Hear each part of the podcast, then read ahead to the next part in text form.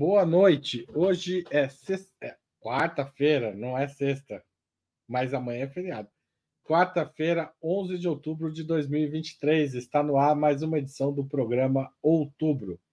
Desigualdade e crescimento econômico. Como essas duas pontas da vida social se relacionam? Na famosa frase atribuída a Delfim Neto, chamado durante a ditadura de czar da economia, o que precisamos fazer antes? Crescer o bolo ou dividi-lo? Embora haja consenso, sobretudo na esquerda, de que dividir o bolo é fundamental, não é tão unanimidade de que um bolo bem dividido faz surgirem mais novos bolos do que um bolo mal dividido. Não faltam economistas que defendem que a acumulação de capital em poucas mãos acaba garantindo o desenvolvimento de áreas que exigem investimentos massivos, com as corporações gigantes fazendo o papel que, num passado não muito recente, foi do Estado indutor por meio de grandes empresas estatais, por exemplo. Para debater essa questão mais teórica, mas com profundas implicações práticas, a Opera Mundi recebe hoje Juliane Furno, graduada em Ciências Sociais pela Universidade Federal do Rio Grande do Sul, doutora em Economia pela Universidade de Campinas e professora da Universidade Estadual do Rio de Janeiro. Joana Salem Vasconcelos, historiadora formada pela USP, mestre em Desenvolvimento Econômico pela Unicamp e doutora em História Econômica pela Universidade de São Paulo também. Ela é professora visitante da Universidade Federal do ABC. E Bianca Valoski, doutoranda em Políticas Públicas da Universidade Federal do Paraná, na linha de pesquisa em economia política do Estado Nacional e da governança global. Bianca é servidora da Câmara Municipal de São José dos Pinhais, onde trabalha com finanças públicas. Muito obrigado à presença de vocês três e passo a primeira pergunta da noite. O que dizem os teóricos? O bolo dividido ajuda ou atrapalha o desenvolvimento? Até que ponto dividir a renda e o patrimônio favorece ou freia o desenvolvimento econômico? Juliane Furno, pode começar. Olá, gente. Boa noite, Bianca. Boa noite, Joana. Boa noite, Haroldo, a todos que nos assistem. Essa pergunta é meio capciosa, é porque a questão econômica e social e, e a desigualdade tem infinitas imbricações. Mas, é, indo talvez complexificando e problematizando um pouco mais ela, é possível ter crescimento econômico concentrando renda. Inclusive, talvez seja até correto afirmar que as principais experiências de países desenvolvidos, né, que lideraram a primeira e também a segunda revolução industrial, passaram por um processo em que o acúmulo de capital, né, necessário para inversão nas atividades produtivas e industriais se deram através de um processo anterior de elevada concentração da renda e da riqueza. O próprio surgimento do capitalismo como modo de produção tem, né, no processo dos cercamentos e na expropriação do trabalhador, do, né, dos seus meios de trabalho, um, um elemento é, importante do ponto de vista da acumulação de capital interna, né? Então, então não é, é verdade que existe uma correlação absoluta entre redução das desigualdades e crescimento econômico. E talvez a história do Brasil seja o exemplo mais é, próximo do que a gente tem, né? É, o, o, Brasil ele passa por um processo de, uma, de um modelo de política econômica bastante ortodoxa é, e, e contracionista nos primeiros anos da ditadura militar, e em função da base, da estrutura produtiva é, em que a ditadura militar se assentou, que era de bens de consumo duráveis, né, essencialmente consumida pela classe média, a desigualdade que se acentuou nesse período não só é, não foi um empecilho, quanto foi uma alavanca, porque quem fazia demanda e realizava o valor daquela indústria pujante de bens de consumo duráveis era a classe média. E para isso precisou se arrochar, em grande medida, o salário dos trabalhadores. Portanto, crescer desconcentrando renda é uma bandeira política. Ela diz mais respeito a que tipo de sociedade a gente quer construir do que a uma relação causal de necessidade.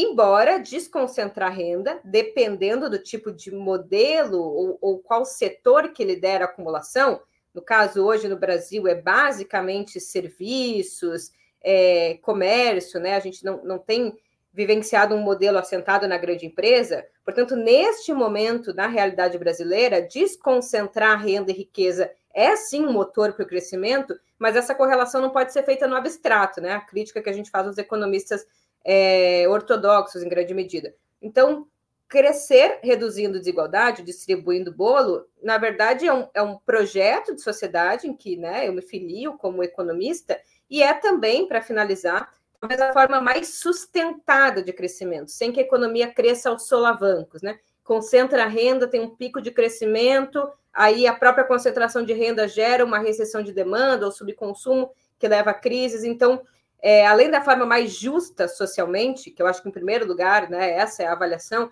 é também uma forma mais sustentada de um crescimento que não seja um voo de galinha, né, mas seja um processo mais contínuo. Obrigado, Juliane. Passo a palavra para a Bianca. Boa noite, Haroldo. Boa noite, Juliane. Boa noite, Joana. Bom, a gente tem que ter em mente que essa ideia né, de, de da economia crescer, do bolo crescer para depois dividir, ela é uma ideia que ela fica muito forte, né, com as políticas neoliberais lá da década de 70, início, né, início dos anos 80, com a Margaret Thatcher, né, no, no, no poder na Inglaterra. E ela vem, né, de, uma, de, um, de um termo em inglês que é chamado é, trickle down, que é a ideia de você primeiro crescer para depois derramar, né? Como se fosse aquela ideia de uma pirâmide de taças, onde você vai enchendo e daí você vai derramando, a ideia do derrame, né? Particularmente, é, e eu acho que o Brasil é bastante exemplar nesse sentido, isso não se sustenta. Essa é uma, uma, uma teoria é, que embasa muito do, dos economistas é, ortodoxos, e veja, a gente tem diversos períodos de crescimento econômico no Brasil, e isso é bastante importante, né, de, de, também de se ter em mente que crescimento e desenvolvimento são coisas bastante distintas. A economia brasileira, por exemplo, cresceu por diversos períodos da história, mas não foi capaz de promover um desenvolvimento e muito menos ainda um desenvolvimento social, e muito menos ainda é capaz de superar a desigualdade social, a desigualdade econômica, que é um problema estrutural neste país. Né? Desde o momento onde você tem uma, uma nação que se funda sobre o trabalho escravo e onde essas pessoas até então escravizadas, ao serem supostamente libertas da escravidão, não tem qualquer, né, é, é, não, não, não são indenizadas materialmente e nem simbolicamente nem nada sobre o, o, todo o seu trabalho que vinha é, feito, isso já é uma das causas do que a gente vai encontrar hoje como desigualdade social. E não à toa, acredito que a gente vai falar disso mais na frente, as pessoas mais pobres, com menos acesso, com menos renda, com menos patrimônio no Brasil, são as pessoas negras, né? Então, você veja, você tem todo um processo histórico, e, pro, e dentro desse processo histórico, em vários momentos, como por exemplo na década de 70 no Brasil, um crescimento econômico altíssimo, mas onde a desigualdade social não foi superada. Então, isso é, esse bolo foi repartido para quem? Com quem que ficou, né? Ah, ah, então, é, é, é eu acho que para começar esse debate é bastante importante ter essa diferenciação de crescimento e desenvolvimento econômico, ter noção de que essa ideia de derrame ela é completamente é, advinda da teoria é, econômica neoliberal e é, ter essa, essa dimensão de que crescimento econômico não significa que a gente vai ter necessariamente uma melhoria na qualidade de vida e na superação da desigualdade social. Obrigado, Bianca. Joana Salem, sua vez. Boa noite, Haroldo, Ju, Bianca e todos que estão aqui com a gente. É, bom, complementando o que as colegas já analisaram, a pergunta fala sobre o que dizem os teóricos, né? Então, eu estava pensando de maneira bem didática sobre as três grandes correntes do pensamento econômico e como elas se relacionam de maneira lógica com essa ideia de crescimento, desigualdade e igualdade, né? Então, o que dizem os liberais, o que dizem os keynesianos e o que dizem os marxistas, que dizem coisas absolutamente diferentes entre si sobre esse problema. É, os liberais, como já foi indicado pela Ju e pela Bianca, acreditam que a igualdade ou o equilíbrio social é resultado da livre oferta e demanda de todas as mercadorias e de todos os negócios, que seriam reguladas por um suposto equilíbrio natural do mercado, que é a famosa mão invisível do Adam Smith. Né? O Adam Smith também fala sobre vícios privados e virtudes públicas. Então, ele acredita que é, se o mercado for deixado nas suas livres forças de crescimento e de investimento, em algum momento vai haver um certo equilíbrio e vai o, o crescimento é, liberal, né, do, do livre cambismo absoluto, geraria oportunidades iguais. Né? Óbvio que isso não faz nenhum sentido na realidade concreta, né? Não preciso nem mobilizar dados do Brasil, porque basta andar na rua e ver as pessoas morrendo de fome. Né?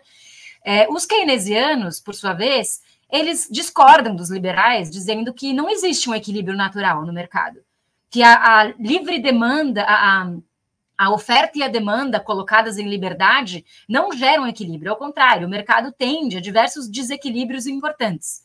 Porém, que a ação dos estados é capaz, de alguma forma, de reequilibrar essa situação.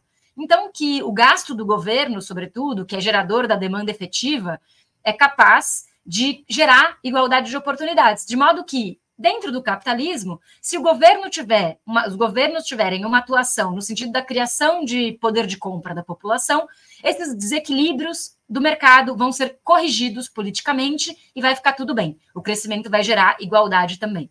Né?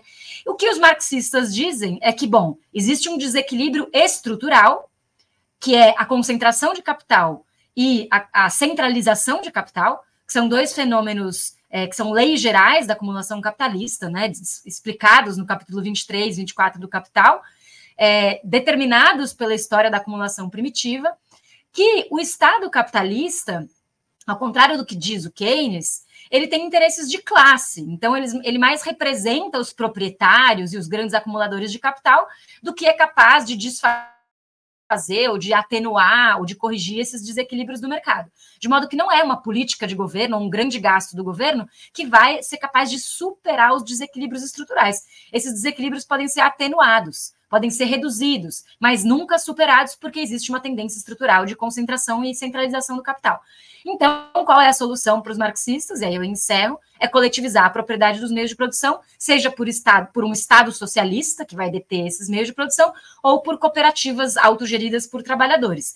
Então, o crescimento para os marxistas só vai gerar igualdade quando for fora do capitalismo todo crescimento dentro do capitalismo vai, de alguma forma, gerar desigualdade, porque políticas de governo ocasionais não são capazes de promover a mudança estrutural, porque o Estado é capitalista.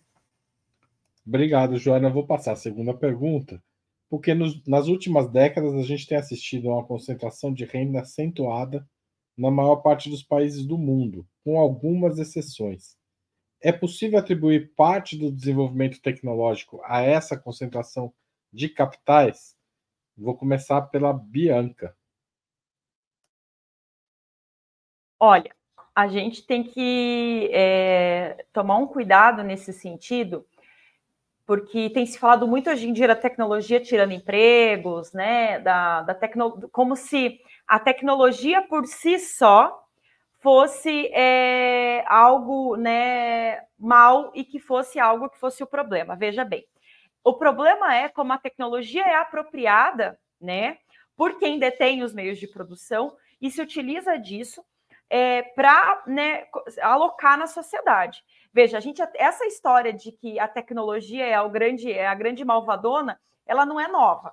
Lá no, é, no, no século 18, é, 19 já teve o movimento ludista, que era um movimento dos trabalhadores que queriam quebrar as máquinas porque achavam que as máquinas estavam tirando seus empregos e tal. Então a gente tem que é, ter em mente que a tecnologia por si só, se ela fosse utilizada de forma a né, emancipar a gente dos trabalhos mais desgastantes, se ela fosse utilizada para né, deixar a, a, vida humana mais fácil, de um modo geral e socialmente dividido, seria ótimo. Mas o que, que a gente vê? A gente vê a tecnologia sendo utilizada hoje em dia para fazer com que o capital tenha mais capacidade ainda de se autovalorizar, o que já é uma característica do capital em si, né? É isso que constitui o que o capital é, a, um, a, um valor que se autovaloriza, e a, e a tecnologia hoje em dia facilita ainda mais né, essa, essa autovalorização. Né? E, além de tudo, a gente vive um momento do, do, do, do, capitalismo, do modo de produção capitalista, altamente financiarizado, né? Onde é, o, a, a, a, indústria produtiva, a, a indústria, o que se chama de capital produtivo, vem encolhendo seu tamanho, isso não é só no Brasil, isso é no mundo inteiro, né? A participação da indústria no PIB, ela tem diminuído, né? No mundo inteiro, assim como tem ficado cada vez mais é, nebulosa a fronteira entre o que é uma indústria, o que é um serviço da indústria, o que é um serviço, o que é um serviço, né? A gente tem isso cada vez mais difícil de separar. Então, veja, a, a, a, a gente tem que pegar a questão da, do, da concentração de renda pelo problema como ele é. E aí eu acho que é, a, a, a, vertente marxista é, é, muito feliz em explicar isso, porque realmente a, a forma como o, o, o, o, modo de produção capitalista se coloca é um modo que, de qualquer forma, e mesmo se utilizando de ferramentas aqui ou acolá, para você tentar, de algum modo, né, acomodar rendimentos e patrimônios minimamente para uma parte da, da, da grande população, o, o, processo em todo como se é de acumulação, de, de concentração em um pequeno grupo. E é isso que tem acontecido nos últimos anos. A gente tem visto um número cada vez menor de bilionários que concentra uma fatia cada vez maior de tudo que é produzido, seja de renda, seja de bens, né? Obrigado, Bianca. Joana Salem. Bom, é, concordando aqui com a Bianca novamente, né, e, e ampliando ou é, complementando a reflexão dela, eu ia começar justamente a resposta falando sobre a característica da, do capital financiarizado que nós vivemos hoje, né, e de como existem inúmeros exemplos é, de como a tecnologia hoje ela é utilizada muito a serviço de determinados setores da sociedade e não a serviço de outros, né? Então, é, a tecnologia não é nem panaceia, nem a grande vilã. Né? Por um lado, como explicou a Bianca, ela não é a grande vilã, é, a tecnologia permitiu historicamente que fosse possível uma série de ampliação do bem-estar da humanidade. Né? Um exemplo é a própria Revolução Industrial, que, ao mesmo tempo que explorou de maneira muito mais acelerada os trabalhadores, também ampliou, de certa forma, determinados bens de consumo que foram capazes de gerar uma relativa democratização do bem-estar no médio prazo no longo prazo, conforme as lutas por direitos iam acontecendo, né? Então, o desenvolvimento tecnológico ele é muito paradoxal, porque ao mesmo tempo que ele, dado numa estrutura social capitalista injusta, ele acelera os processos de exploração, né? Então, as máquinas aceleram o, o, o tipo de trabalho humano e também é, as máquinas é, ao mesmo tempo permitem uma criação de mercadorias que, com o tempo, na longa duração, vão começam a ser usadas por outros, outras pessoas, né? Eu pedi para o Igor colocar esse gráfico, isso é uma tabela, bota na página seguinte, Igor, por gentileza. É, esse gráfico aqui é um artigo, esse aqui é um artigo da Leda Paulani, e esse é um gráfico que eu acho que é importante para a gente entender essa, esse momento da concentração de capital financeiro, né? É, para a gente entender também o papel das inovações financeiras ou da tecnologia relacionada especificamente com o capital financeiro e como essa tecnologia é utilizada de uma maneira extremamente particular é, para aumentar, ampliar o espaço de acumulação dos próprios capitalistas, né? Então, isso aqui é um gráfico que a linha azul mostra os ativos financeiros nas mãos dos grandes investidores de 1980 até 2006. E o gráfico, a linha de baixo, que é a vermelha, mostra o aumento do PIB mundial, né? É, ou seja, a, os ativos financeiros cresceram muitíssimo mais do que o PIB mundial. Essa riqueza financeira que foi gerada nos últimos 40 anos a partir da financiarização econômica e da concentração de capital fictício é extremamente fundamentada numa, num tipo de inovação tecnológica que tem duas naturezas. Uma é inovação é, financeira, né? E outra é inovação é, é, é, a concentração de capital financeiro relacionado com processos concretos de expoliação dos povos, né? Então, com a indústria bélica, né? A indústria bélica é altamente também financiarizada, existe uma espécie de simbiose entre a indústria bélica e a indústria financeira. Então, é, esse processo de financiarização da economia é também um processo de é, que explicita como a tecnologia pode ser usada para fins particulares. E para concluir, porque eu perdi meu reloginho aqui, eu não sei exatamente quanto tempo eu tenho, o meu último exemplo, que é o mais óbvio, é a questão da economia de plataforma, né? Então, é claro que a tecnologia dos aplicativos, por exemplo, gera um determinado benefício social aparente, que é a possibilidade de uso de transporte ou de facilidades de entrega, né, de velocidade da vida urbana, que antigamente, há pouco tempo atrás, não era possível. Porém, essa, essa mesma economia de plataforma dá origem a um acirramento sem precedentes da exploração do trabalho, a partir dessa ideia do trabalho sob demanda, né? E a partir da subordinação desses trabalhadores a condições é, muitas vezes piores do que aquelas que já eram consideradas ruins pelo trabalho com expediente fixo, né? E com chefia explícita. Então, tá aí uma outra, é, um outro exemplo de como a tecnologia pode ser utilizada de maneira paradoxal né, de alguma forma gera algum tipo de benefício social aparente, mas ao mesmo tempo, na estrutura social capitalista, gera é, certamente a, o acirramento da exploração. Obrigado. Eu, eu só fiquei com uma sensação, pode estar, estar enganado, de que eu perguntei uma coisa e vocês responderam o contrário. Mas tudo bem, porque eu gostei da resposta e acho que foi legal. Mas eu vou insistir para a Ju perguntar o que, que vem antes? A concentração gera desenvolvimento tecnológico ou o desenvolvimento tecnológico gera concentração? Acho que nenhum nem outro. Acho que essas duas dimensões estão, estão relativamente apartadas. É, veja, eu concordo muito com o ponto que a Joana trouxe, que é todo o processo no capitalismo é um processo contraditório. Até porque o modo de produção capitalista ele vai se diferenciar dos modos de produção anteriores, justamente por essa ideia de que é possível que as gerações futuras vivam melhor que as gerações passadas, né? essa ideia de mobilidade, possibilidade de mobilidade social, é, a possibilidade de votar e ser votado, né? um modo de produção assentado numa ideia de democracia liberal burguesa. Todo o processo, portanto, que se desenvolve nesse modo de produção, que tem uma diferença muito substancial entre a sua essência, que é a exploração do trabalho, né? O trabalhador que, que, que gera lucro a partir de horas trabalhadas não pagas, é, e a sua aparência, que é um modelo de igualdade, né? Todos vão ao mercado levando o que tem, uns têm propriedade, outros têm força de trabalho, há né, uma relativa igualdade substantiva do ponto de vista jurídico, todo o processo é contraditório. E a tecnologia ela está completamente inserida nessa dinâmica.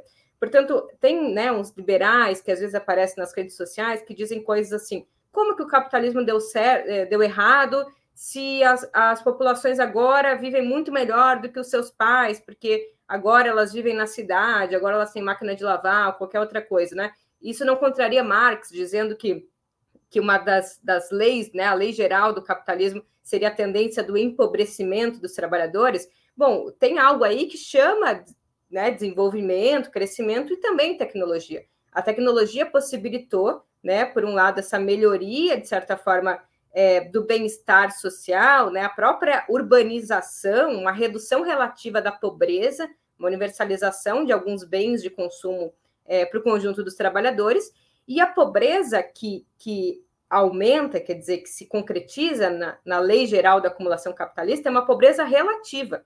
Então, não é o Marx não disse que os trabalhadores ficariam cada vez mais pobres, eles ficariam cada vez mais pobres em relação àquilo que eles produzem.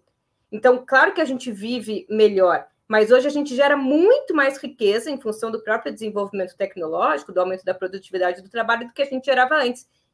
E a gente não se apropria é, do conjunto dessa riqueza gerada.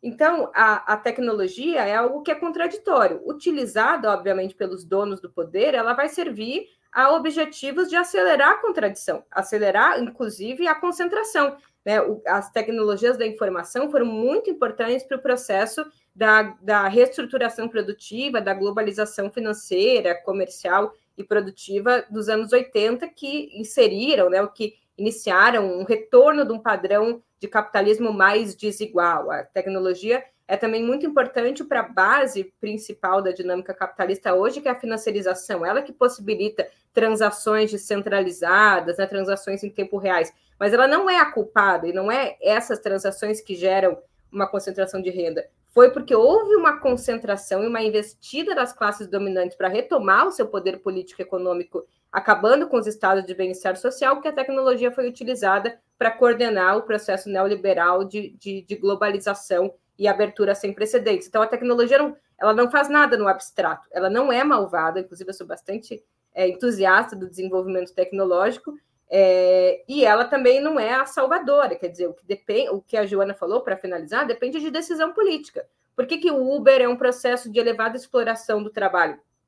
Porque não tem regulamentação jurídica para que haja um, um vínculo entre o empregador e o empregado, porque existem reformas trabalhistas cada vez mais flexibilizantes. Não é a Uber que super explora o trabalhador, ela é o, o, uma das forças de mercado. Agora, o que possibilita é a decisão dos estados nacionais de permitirem, através das medidas de regulamentação e da própria criação de emprego, esse tipo de subemprego, porque senão a gente retira do, da política e parece que o problema, então, é o grau de desenvolvimento técnico e as máquinas. Eu acho que essa é uma questão bastante central.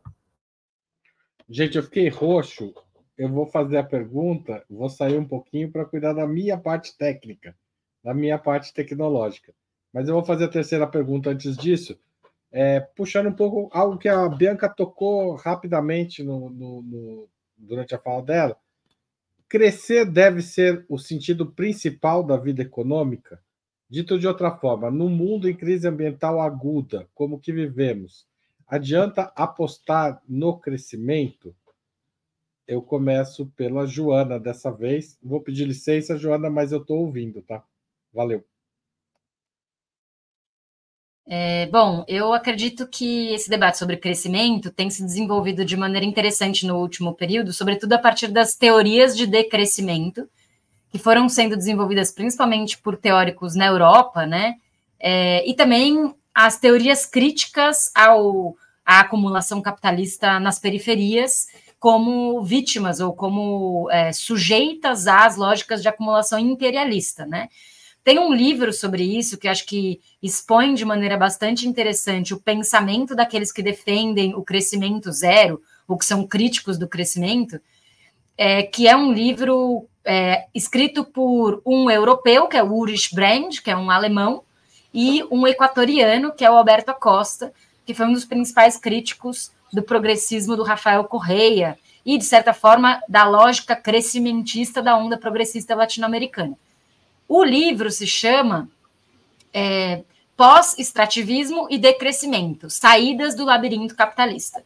Eu acredito, eu, simpatizo muito com o argumento desses autores, embora eu também não apostasse 100% das minhas fichas nisso, por acho que, porque eu acho que é um tema muito complexo, né?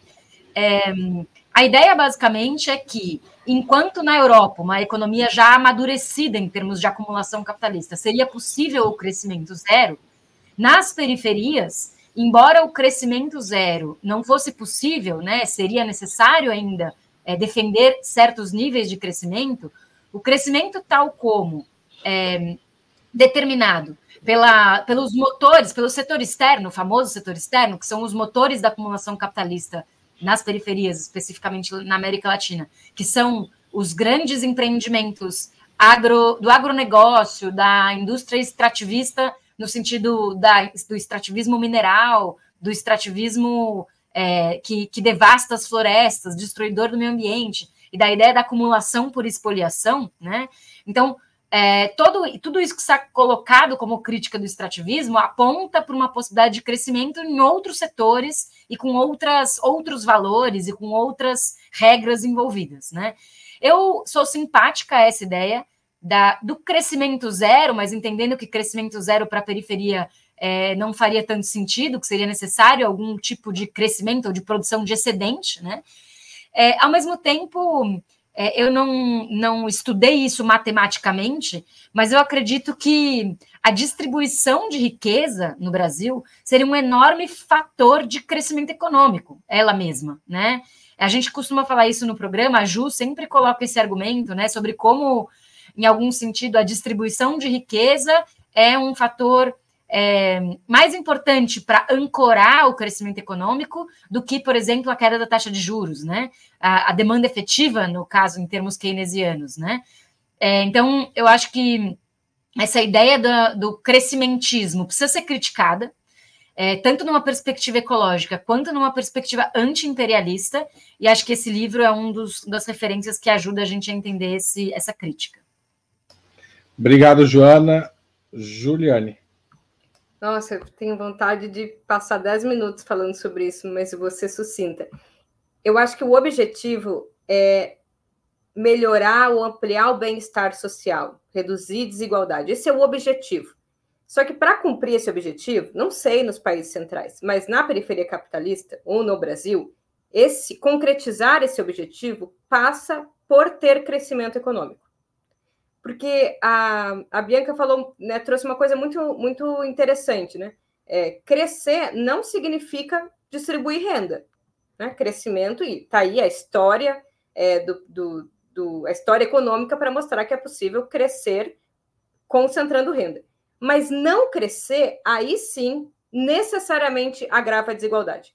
Então, se não tem crescimento, se tem crescimento, não necessariamente ele reduz desigualdade, pode ser crescimento com redução da desigualdade, pode ser crescimento com concentração, mas se não tem crescimento, necessariamente agrava a desigualdade, porque quando não tem crescimento, não tem investimento, como a gente é uma economia de excedente estrutural da força de trabalho, não tem geração de emprego. Se tem menos pessoas empregadas e mais pessoas desempregadas, a renda do trabalho tende a cair, isso amplia a desigualdade tanto funcional da renda do trabalho quanto a desigualdade em relação ao capital. Então, eu acho que uma economia como a nossa, que para concretizar o objetivo, que é universalizar o bem-estar social, precisa de muito investimento, inclusive precisa de elementos e investimentos contraditórios, porque nós vamos precisar universalizar o saneamento básico, porque isso é uma questão de direitos humanos. E isso vai exigir o uso de uma indústria altamente poluente, que é a de cimento. São várias contradições que vão envolver, por um lado, a generalização dos direitos humanos e a questão ambiental. E eu acho, inclusive, arrisco a dizer, que solucionar a questão ambiental no Brasil passa por crescimento econômico, porque passa pela retomada, em grande medida, da questão industrial. E é a indústria, né, no sentido mais alargado, que é capaz de gerar, porque ela, ela, ela né, é, é a propagadora do progresso técnico, principalmente a indústria de transformação de bens de capital, é o único setor, né, e os serviços, inclusive educacionais, ligados aos desafios da grande indústria, que é capaz de acelerar as transformações tecnológicas para ter menos uso de energia, é, generalização da possibilidade de né, aceleração da transição da matriz energética e redução do uso de outros recursos. Veja, a economia brasileira não cresce, ou cresce muito pouco, desde o ano de 2016. E a gente agravou o problema ambiental brasileiro. Porque no Brasil o problema ambiental é agronegócio, e agronegócio pobre, agronegócio não de fronteira tecnológica, agronegócio de expansão da fronteira agrícola com gado peidando e arrotando é, e gerando muito mais metano, inclusive, do que carbono, mas também tão prejudicial quanto. Então, crescer, a questão ambiental no Brasil, ela não está ligada com crescer ou não crescer, e nem com a indústria ou não indústria. Eu acho que está ligado com o tipo de, de, desenvolvimento técnico que a gente precisa e que vai ser gerado através da indústria, que poupe recursos naturais e principalmente que poupe energia. E isso eu acho que depende mais uma vez, de colocar essas forças produtivas a serviço de um projeto de sociedade que cresça distribuindo renda, poupando energia, preservando, inclusive, né, reduzindo em termos de, de, de emissões, é, as, as, emissões de, de, de, gases de efeito estufa. Então, eu acho que não tem também relação, ou não, não imediata, ou pode não ter, entre crescimento e questão ambiental, ou entre indústria e questão ambiental. Antes de passar a palavra para a Bianca, é, eu queria colocar na tela o livro Pós-Extrativismo e Decrescimento, citado pela Joana, Saídas do Labirinto Capitalista, de Alberto Acosta e Ulrich Brand, tá certo? É, da editora Elefante. Esse foi o livro que a Joana citou nesta resposta. Bianca, a palavra é sua. É, bom, eu estava lendo uma. Vou começar citando o, o Ailton Krenak, que eu considero, acho que, um dos intelectuais mais importantes do, do, do, do nosso momento histórico. E eu acho que essa parte da entrevista dele tem muito a ver com essa temática que a gente, dessa pergunta de agora, que ele fala que na valsa mortal do, do capital, a gente dança uma coreografia controlada, que segue as metas determinadas. Cada passo é cronometrado para que os movimentos tenham alguma utilidade a ser expropriada.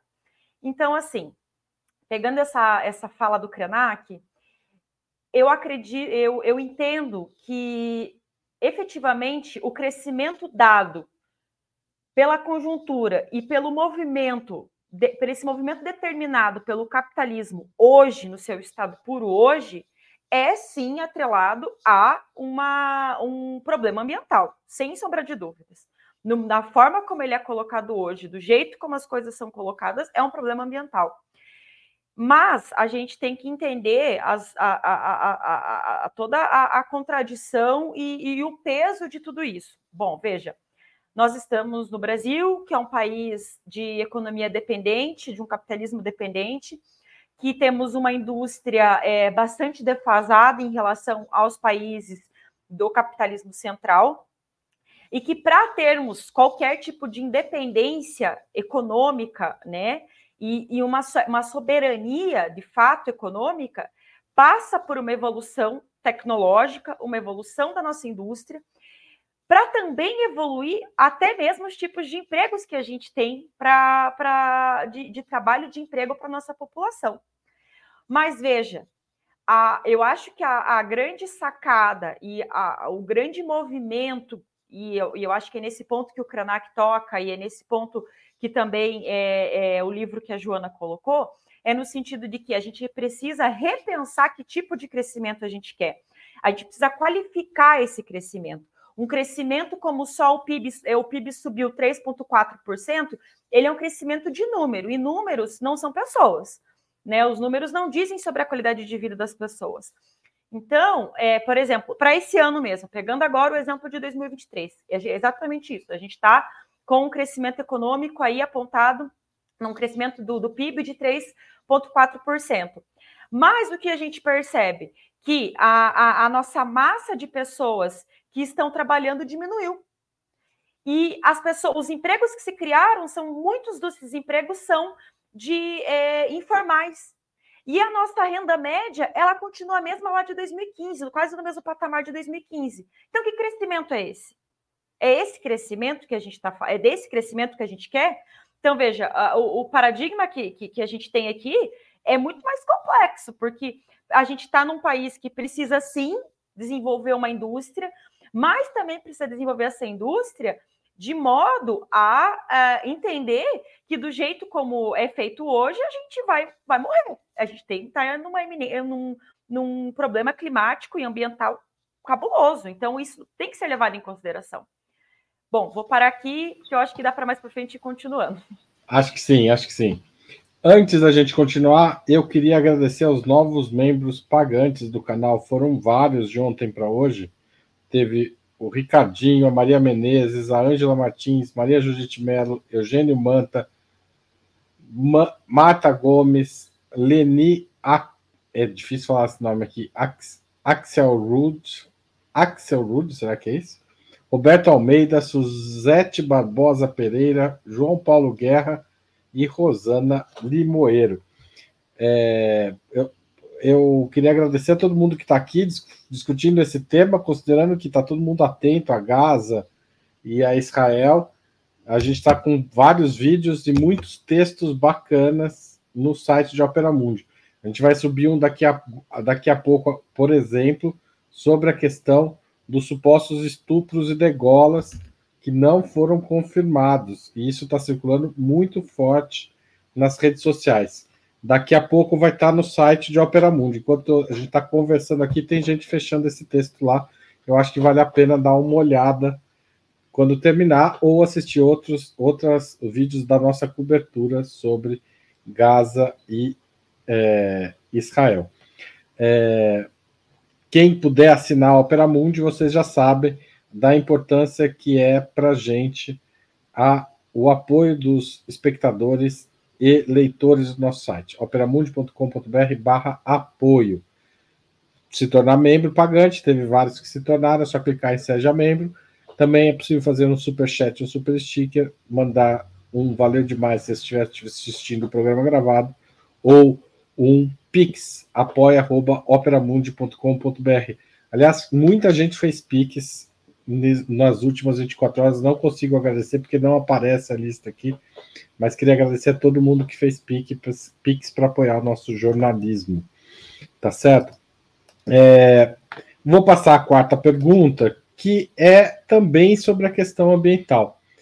Na atual conjuntura, uma divisão radical da, da riqueza não pode estimular um crescimento no consumo e isso criar mais problemas ambientais? Como equacionar esse equilíbrio, fazer a divisão de renda não se transformar num problema ecológico na sequência? A Juliane puxou várias contradições que a gente tem para o equacionamento dos problemas ambientais, né, é, entre eles o saneamento, é, que é um direito humano, mas também é uma questão ambiental, né? Também não é só para a própria natureza, é importante que se faça esse processo de, de reconstruir as redes, é, construir redes de saneamento. Como equilibrar isso? Como equilibrar é, distribuição de renda com crescimento econômico sem destruição da natureza? É, Juliane começa. Antes disso, só assim é, manifestar aqui a minha solidariedade a todos os civis mortos nesse conflito, né, palestinos e israelenses, e o meu total rechaço à política genocida de apartheid é, do governo de Israel e, e, enfim, minha solidariedade com todo mundo que está na faixa de Gaza hoje, impossibilitado de sair pela prisão ao céu aberto, que é que é aquilo, né? A gente fala muito em colonialismo, parece que ficou uma coisa no século XIX, e hoje tem um regime colonialista, imperialista, é, profundamente opressor, é, fazendo é, mais, mais vítimas, né? Isso é muito, muito triste. Oi, silenciar meu microfone. Sobre a questão, é, bom, seguimos na mesma toada, né? A Bianca estava falando umas coisas, vou aproveitar que eu vim depois é, e, e, comentar, que eu acho que tem essa dimensão, né? Como a gente calcula o PIB, inclusive, é uma decisão política, né? Tem muitos países que inserem no cálculo do PIB é, o grau de preservação ambiental. Né? Por exemplo, se, se todo mundo comprasse uma casa própria, hoje o PIB ia cair, porque ia cair a renda do aluguel. Então, uma forma de não cair o PIB, em função de um elemento bom, que as pessoas compraram em casa própria, se estima que todo mundo paga um aluguel na sua própria casa. Ou seja, o, o cálculo do PIB, em grande medida, é uma mensuração. Não entra, por exemplo, trabalho reprodutivo doméstico, não entra várias coisas que são trabalho, né? não geram renda monetária, assim, mas geram valor. Então, acho que ele, ele não é nada representativo do, dos desafios de crescer distribuindo renda, embora seja também importante. Porque, veja, a economia brasileira crescer 3% esse ano significa que tem um aumento muito expressivo da renda média, né? ela já cresceu 7% esse ano, e ela está se equiparando com 2014 ou 2015 agora, porque não teve crescimento antes. Ou porque nós passamos de 2016 até 2021, é, 2022, na verdade, num período de semi-estagnação. A economia crescia a mesma coisa que crescia o, o contingente é, da, dos brasileiros. Então, é, não crescer, obviamente que não crescer e inserido em políticas profundamente contracionistas, gera um problema. Então, eu acho assim que não é tudo, mas é também um indicativo, né? O desemprego no Brasil tem reduzido, a subutilização do trabalho tem reduzido, em alguma medida é porque também tem esse indicador do PIB. Embora sim concordo, ele é muito falho.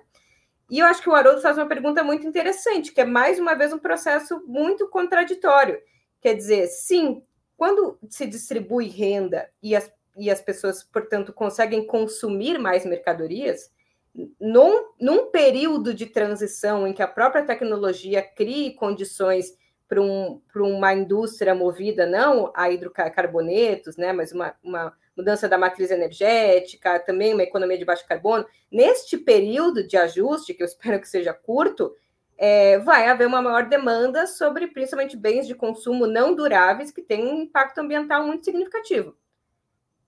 Mas eu, eu acho que, inclusive, essas coisas têm que pressionar para que haja transformações do ponto de vista ambiental mais aceleradas. O que eu acho que é, é talvez problemático seja a gente dizer, não, então vamos crescer menos é, para que as pessoas consumam menos e aí a gente tenha maior preservação ambiental. Primeiro que eu já falei que o problema ambiental no Brasil é principalmente queimada e mau manejo do uso dos solos. Esses são os dois maiores é, elementos causadores de gases de efeito estufa no Brasil. Então não é consumo, talvez seja consumo de carne. É, mas aí eu acho, acho que essa é uma posição difícil, assim, dizer, não, então vamos adiar uma geração, talvez, que não vai acessar bens de consumo, inclusive energia, né? Energia é uma coisa, quanto mais cresce a renda, mais as pessoas consomem energia, que é um problema, mas também é um direito humano, em boa medida. Então, eu diria assim: a solução não é frear o consumo. Eu acho que é medidas, inclusive estatais, nesse caso, para regulamentação do, do, processo de embalagem, é, de penalizar em termos tributários ou em qualquer outro sentido o, o uso irracional de, de, recursos hídricos, energéticos, é reduzir, por exemplo, a mineração, que tem um impacto ambiental significativo, e se voltar para a produção de bens que de fato são necessários para generalizar em alguma medida uma vida boa para todos, né? Mas eu acho que é uma questão muito sensível mesmo. Eu acho que nós vamos ter que, em alguma medida, enfrentar essa contradição, que é, no curto prazo, talvez tenha algum impacto. Não sei, é difícil, mas eu não acho que a solução seja a solução do menos consumo. Talvez um consumo distinto de uma produção distinta. Mas menos consumo, eu acho que, sei, eu, eu não me sentiria confortável. Eu que consumo várias coisas, de dizer isso para uma população que no Brasil não consome. É, é isso. Mas você que consome estaria rápido aí, não é para enrolar. Claro. Você abriria a mão, por exemplo, da água com gás? Ah, claro, sim, sim. Não, eu acho que é isso. Tem que ser também um esforço social. Mas eu acho que se depender de eu abrir mão, não vai rolar. Eu acho que tem que o Estado. Claro, não, eu digo assim, por exemplo, proibir, proibir o engarrafamento de água, a venda de água em garrafa. E aí? E a gente ia se adaptar, porque nós ia usar uma garrafa de vidro e levar para cima e para baixo. Mas eu acho que alguém tem que proibir, entendeu? Não é uma coisa meio assim. Ah, não então é a Juliane que tem que tomar decisão sozinha. comprarem a garrafa d'água e quem pode vai comprar um monte de garrafa d'água e tomar banho com água com gás. Tá certo. Bianca. Essa, essa pergunta me lembrou aquele meme que circula bastante né, na, na internet, que é vou tomar meu banho rápido para sobrar, sobrar, bastante água para o agronegócio, né? É exatamente isso no final das contas, né, gente? Bom, a gente tem que saber o que de fato atacar, né? É, veja, quando a gente está falando em acesso ao consumo, a população brasileira, 95% dela ganha menos de 5 mil por mês. A grande maioria das pessoas está numa faixa de. A renda média do Brasil é R$ 2.300 você, eu, eu assim, é, é, não, não, não, não dá para tolerar um discurso que diga que são essas pessoas que estão consumindo muito, porque a grande maioria das pessoas, aliás, mais da, aliás, metade da população brasileira não chega nem sequer a ganhar um salário mínimo. Então, essas pessoas, inclusive, vive, é, têm recursos, faltam recursos para ter uma, uma vida, uma vida média, média, é, medianamente decente, né?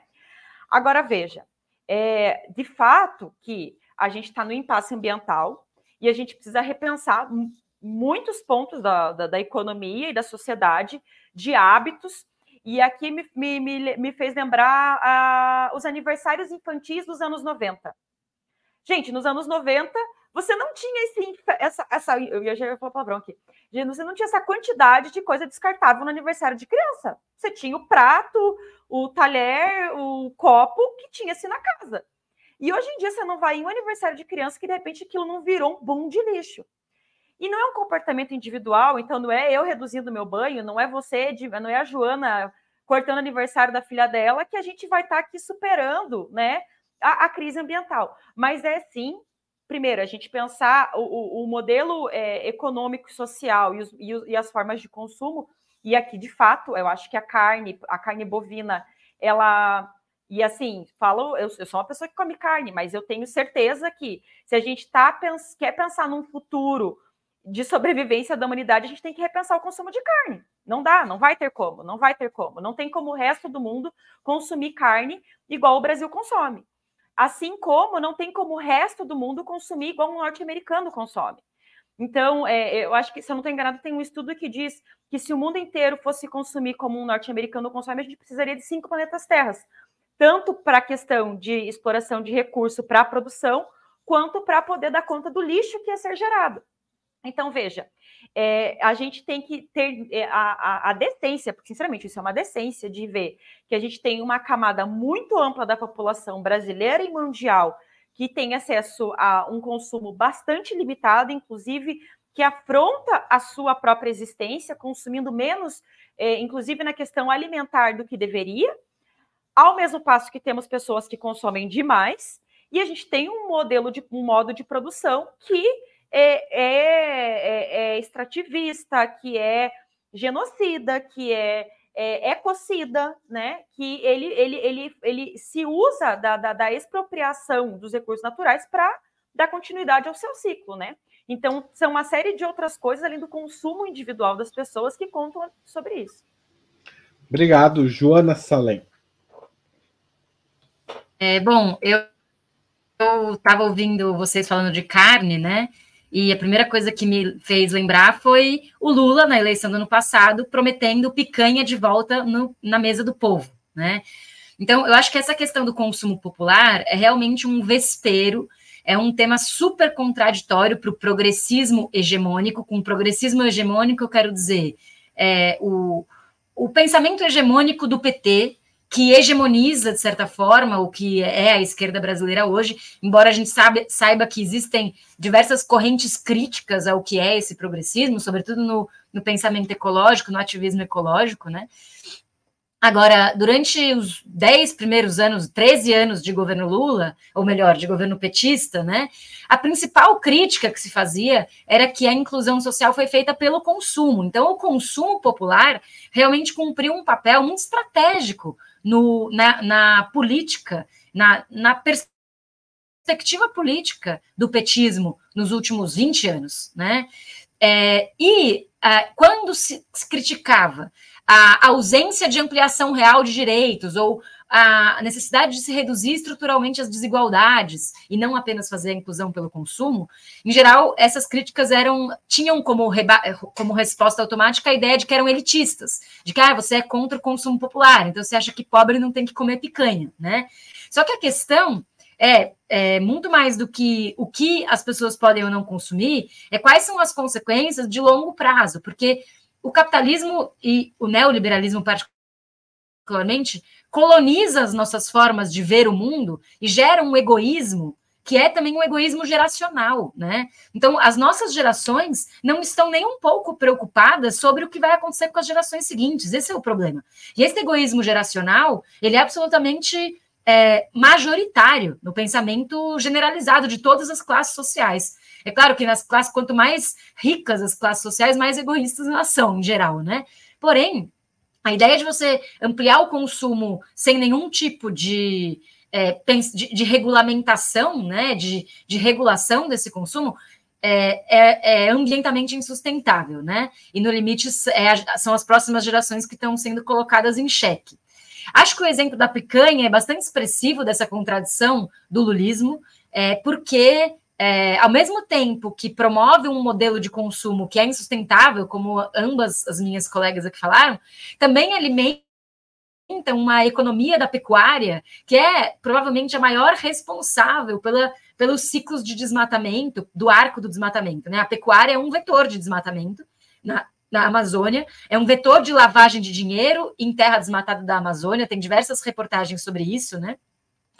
E é, Para concluir, outro ponto que eu acho que é muito sensível da questão do consumo popular é relacionado com essa economia dos celulares e dos computadores, né? A bateria, o lítio e o quanto nós somos absolutamente dependentes atualmente desse, desse tipo de comunicação e o quanto isso é destrutivo e a gente tem muita dificuldade de sair dessa armadilha. Eu não sou otimista, né? Acho que existem estratégias sustentáveis de geração de energia renovável, existe a bioeconomia, é, existe uma série de pensamentos estratégicos para frear a destruição ambiental, mas eu não sou nem um pouco otimista porque eu acredito que o neoliberalismo colonizou os corações e mentes das pessoas que estão egoístas e querem consumir imediatamente hoje, jogar fora seus celulares por um mais moderno, e infelizmente isso é muito difícil de mudar. Tá certo, é, Joana. Vou passar para a última pergunta da noite. Como vocês devem saber melhor do que eu, o Prêmio Nobel de Economia de 2023 foi concedido a uma mulher, a norte-americana Claudia Goldin. Segundo a Academia Sueca, o prêmio é, foi conferido a ela, abre aspas, por ter avançado nossa compreensão dos resultados das mulheres no mercado de trabalho. As, a gente falou muito ampassando aqui das desigualdades de gênero e raça, mas eu queria aproveitar essa, esse prêmio e essa menção específica da Academia Sueca para perguntar para vocês como vocês veem essa questão da desigualdade é, de gênero e raça. Ela precisa andar na frente da desigualdade entre ricos e pobres? Qual é a combinação que deve ser feita para ataque geral dessas desigualdades? Eu vou começar pela Joana, porque ela gosta muito da Prêmio Nobel, e, e daí depois eu vou inverter a ordem aqui. Joana, é com você. Haroldo está me provocando aqui, porque eu, nos bastidores aqui, estava criticando a economista que ganhou o prêmio Nobel, ou melhor, a abordagem à crítica que a esquerda está dando, né? A gente está com as expectativas muito rebaixadas, gente. Então, ganha uma mulher, ai, que maravilha, né? Aí você vai ver o trabalho da mulher, ai, é sobre gênero e desigualdade de gênero no trabalho, que maravilha, né? E daí a pessoa não vai na página 3 para ver o que, que é o argumento da pessoa, né? E o problema é que essa economista que ganhou o prêmio Nobel, ela é uma economista neoliberal da Universidade de Chicago, com doutor, ela é professora de Harvard, mas ela tem doutorado em Chicago, e ela tem um argumento absolutamente neoliberal sobre essa gender gap, né, sobre essa dif diferença de gêneros, né.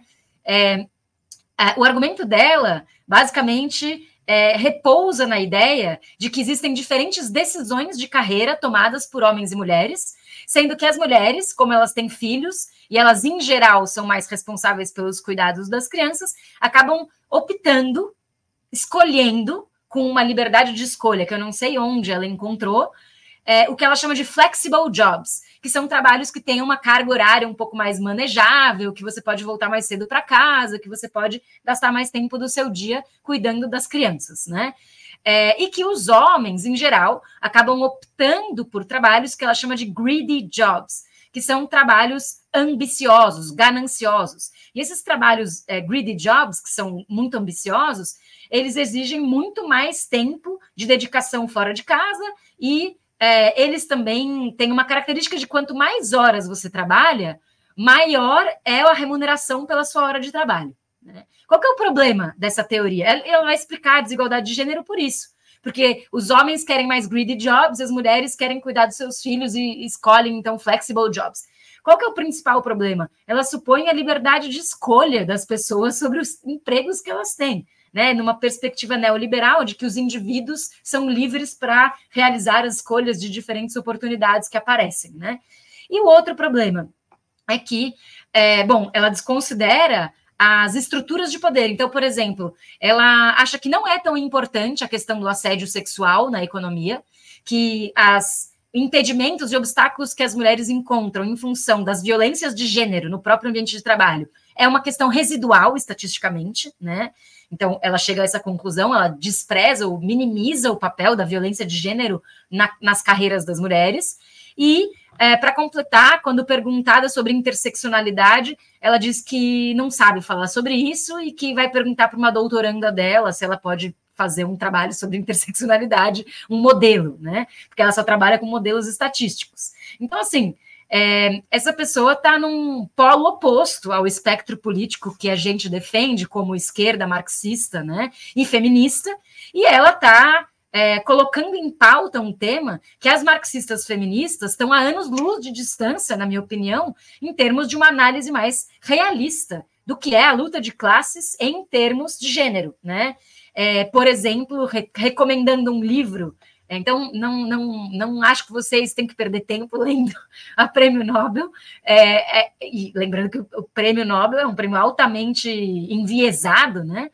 É, sobretudo nessas áreas mais econômicas, e que vale muito a pena, sim, numa outra perspectiva da economia feminista, ler um livro absolutamente fundamental, básico da economia feminista, que é o Ponto Zero da Revolução, da Silvia Federici. Essa é a minha outra recomendação de leitura. Então, se o Igor quiser colocar na tela aí, Ponto Zero da Revolução, é Marxismo Feminista, aula 1. Tá certo, obrigado, Joana. Passo para Juliane. Bom, eu também quero fazer coro aqui com o que a Joana falou. Até me sinto mais confortável, porque eu estava incomodada, mas aí pensei, será que eu sou muito cri-cri, estou problematizando demais?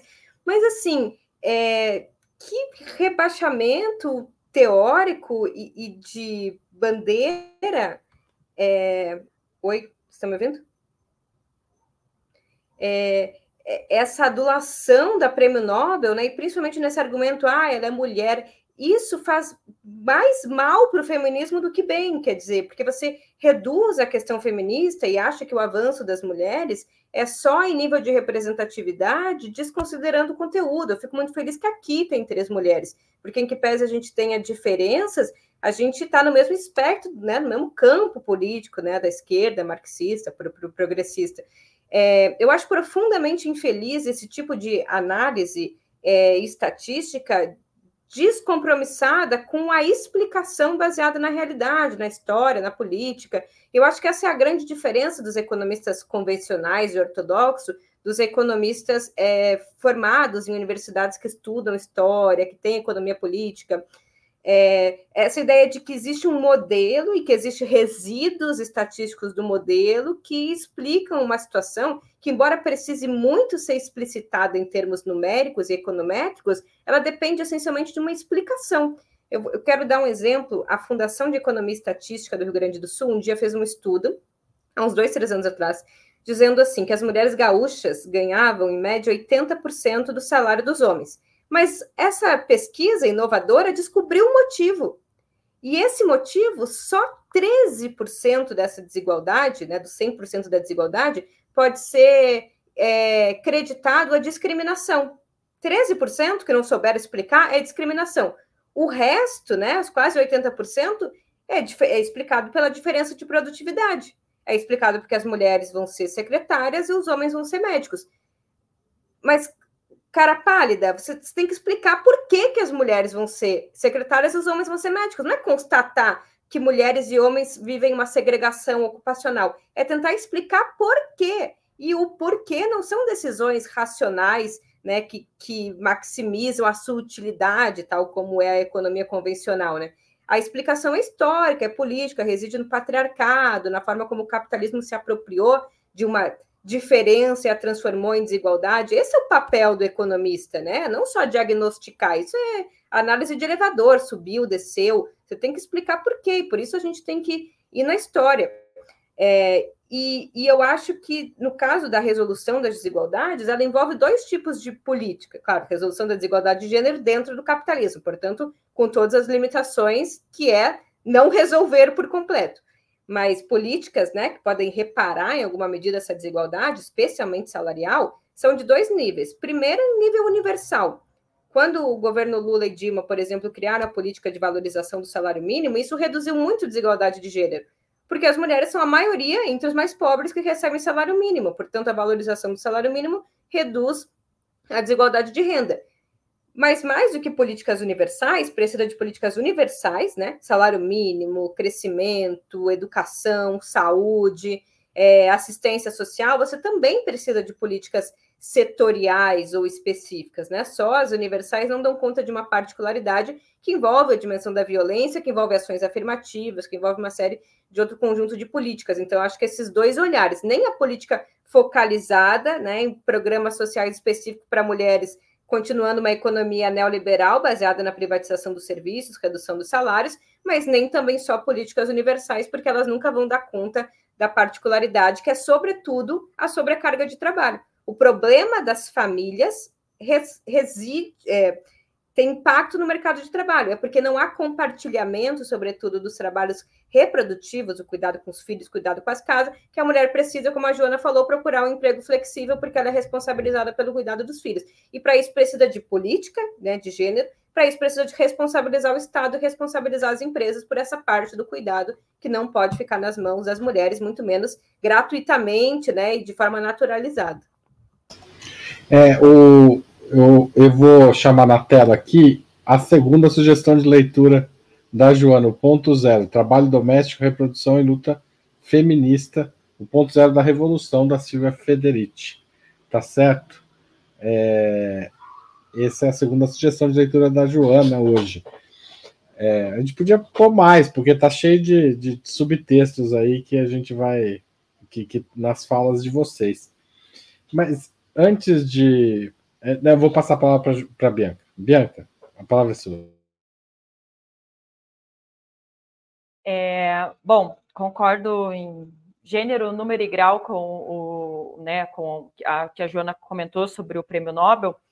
E infelizmente eu acho que essa essa vangloriação, né, de, de, de, de, por ser uma mulher faz parte de todo esse esse esse contexto que a gente tá, tem vivido de é, de, de uma do feminismo liberal, né, por assim se dizer, que va valoriza o que vem de uma mulher só por ser de uma mulher, sem é, é, qualificar esse, essa, essa, esse trabalho de fato, né? E por né, a, ironia da questão é que justamente o trabalho que essa mulher faz tem, né, que a Prêmio Nobel realiza, ele tem uma um problema, né, que é justamente, por exemplo, desconsiderar a história. Simples assim, né? De que, por exemplo, foi negado historicamente as mulheres brancas, estou aqui colocando só as mulheres brancas no primeiro momento, num, né, é, num contexto europeu ali, a participação e a, né, de, em diversos cursos, em diversas formações, né, é, é, acadêmicas e profissionais. Isso sem contar na história latino-americana as mulheres escravizadas, né, a, a, a, a, todas as mulheres negras, né, que mais tardiamente ainda que vão ter acesso à educação simples, só ao acesso à educação básica, né? Então, de fato, é um, é um estudo bastante raso, extremamente raso, e também deixo aqui como sugestão de, de, de leitura aqui daí de né, uma, uma sugestão nacional, que é a Lélia Gonzalez, né? Onde ela vai trabalhar de uma forma bastante interessante né, a questão do, é, de um feminismo que ela chama de é, afro-latino-americano, né? Então, acho que é, é, é, a gente tem que ter sempre essa noção, né? De que a, o que também esses prêmios Nobel e Chicago e Harvard estão trabalhando tem um contexto europeu, um contexto norte-americano que na maioria das vezes nem casa com o que a gente está falando aqui, né? Com o que a gente vive aqui. E, bom, para terminar aqui a minha fala, que eu acabei me estendendo demais, eu queria só trazer um dado é, em relação à raça, né? E, essa, e como a desigualdade, ela também é desigual na sua composição, né? A gente tem é, é, gênero e raça dentro das desigualdades de uma forma muito marcante. Então, assim, é, entre os 10% com menores rendimentos no Brasil, só 22% são brancos. Então, todos os, os outros 78% são pessoas negras. Já entre os 10% com maiores rendimentos, só 27% são pessoas negras. Então, né, aqui só para deixar né, ilustrado essa, essa questão de que é, a desigualdade também é, ela, ela, ela, ela, tem diversas nuances e características, né? E que a gente tem que ser, entender muito bem isso para não, faz, não, falar, não sair falando né, coisas muito rasas, né, análises muito rasas, sem trazer a, a, a importância de entender que a classe trabalhadora é totalmente diversa e a desigualdade afeta muito diferentemente as pessoas. Obrigado, Bianca. É, eu queria é, agradecer o Onei Araújo, que elogiou a gente, disse um ótimo programa hoje. Obrigado, Onei. Colocar na tela duas recomendações a mais de leitura, uma da Juliane e outra da própria Bianca, que foi feita. Essa é da Juliane, A Mulher na Sociedade de Classes, Mito e Realidade, Eleiette Safiotti, e a, a sugestão da que eu a sugestão, a sugestão anterior da Bianca, que é a Mulher, Sociedade de Classes, Mito e Realidade. Mulher. Não, esse daí é da Juliana, estou misturando aqui. Pera lá, que é muito, é muito livro, gente. Por um feminismo afro-latino-americano. É, a gente não pegou a capa, José Igor. Põe a capa aí. Eu vou mandar de novo aqui no chat. Espera lá. Espera um pouquinho. Eu queria só comentar eu, eu é, sobre a questão. É, teve gente aqui que falou sobre criança e tal. Quando eu trabalhava é, 20 anos atrás numa grande redação, essa grande redação tinha creche. Não para todos os trabalhadores e trabalhadoras. Tinha creche, tinha gráficos, tinha jornalistas e tinha creche. Com o tempo, isso foi, foi sendo possível terceirizar esse tipo de serviço. E na prática isso acabou, acabou se transformando num vale creche que raras vezes paga a, a creche é, necessária. E mais do que isso, mantém a criança longe do local de trabalho é, dos pais, seja do pai ou da mãe, porque tinha muitos homens, não muitos, mas tinha alguns homens que também faziam uso do, da creche. E... Haroldo, tem um artigo falar, na CLT que determina, tem um artigo na CLT que determina é, que as empresas têm que oferecer creche ou um auxílio creche. Né? E hoje em dia a maior parte das empresas não faz isso, né? Enfim, só para completar o seu é, comentário. Ou, oferece um auxílio que não paga a creche, e além disso, não tem a creche. Em grandes empresas, era importante que estivesse perto do local de trabalho também, porque isso garantia é, a proximidade, né? Que é, é muito mais é, é, é muito melhor para a criança estar perto do local que o pai trabalha, a mãe trabalha, sai, pega a criança e tal. Isso acabou nessa redação que eu trabalhava e acabou em um monte de outras redações. Mas tem razão, Jonathan. É, pode ser Vale Creche. O problema é que a opção pelo Vale Creche não foi acompanhado por um valor que realmente permite. Né? Claro, né? e além de tudo, pressupõe a mercantilização da educação primária, né? Exatamente. Bom, é, a, a, gente conseguiu colocar a Lélia Gonzalez, mas por que não põe a capa do livro, o Igor? Põe a capa. A gente pôs tanta capa de livro, vamos pôr. Senão eu vou pôr aqui. Tá.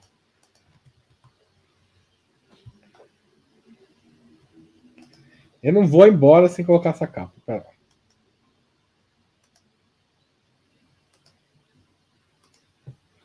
Coloca aí, vamos lá. Só para terminar a live com a Lélia Gonzalez.